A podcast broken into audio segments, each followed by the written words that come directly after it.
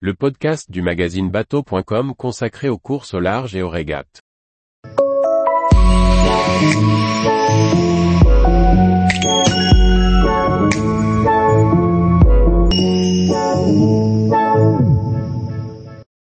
Globe 40, retour en vidéo sur le premier tour du monde avec escale des classes 40. Par Chloé Tortera.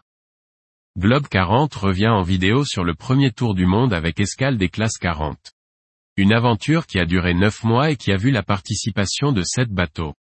Une aventure qui a permis aux navigateurs de découvrir des paysages et des cultures variées, de relever des défis et de partager des moments inoubliables.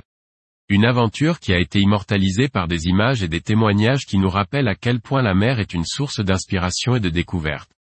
9 mois de compétition, 8 escales inédites à travers le monde, 7 binômes engagés, 35 000 milles parcourus, voici les grands chiffres du Globe 40.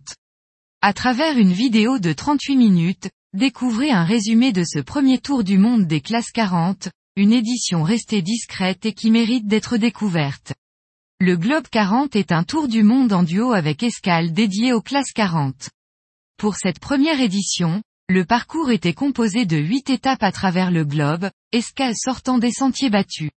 Après un prologue depuis Lorient jusque Tanger, ville de départ de la course, les équipages engagés quittaient le Maroc le 26 juin 2022, avant de découvrir le Cap Vert, l'île Maurice, Auckland, capitale de la voile australienne, Tahiti, Ushuaia, Récifé, la Grenade et de revenir à l'Orient. Pendant neuf mois, sept équipages, trois Américains, un Français, un Néerlandais, un Japonais et un Marocain se sont affrontés en course sur 35 000 milles.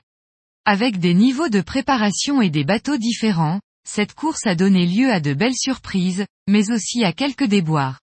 Les écarts se sont parfois tenus dans un mouchoir de poche, quatre arrivées en 4 heures après 2000 milles parcourus, 34 minutes d'écart à l'arrivée à Auckland entre les deux premiers après 34 jours de mer, un passage du Cap Horn qui restera gravé dans la mémoire de tous, mais aussi des conditions de mer avec 60 nœuds de vent et des creux de 10 mètres, mais surtout du suspense jusqu'au bout.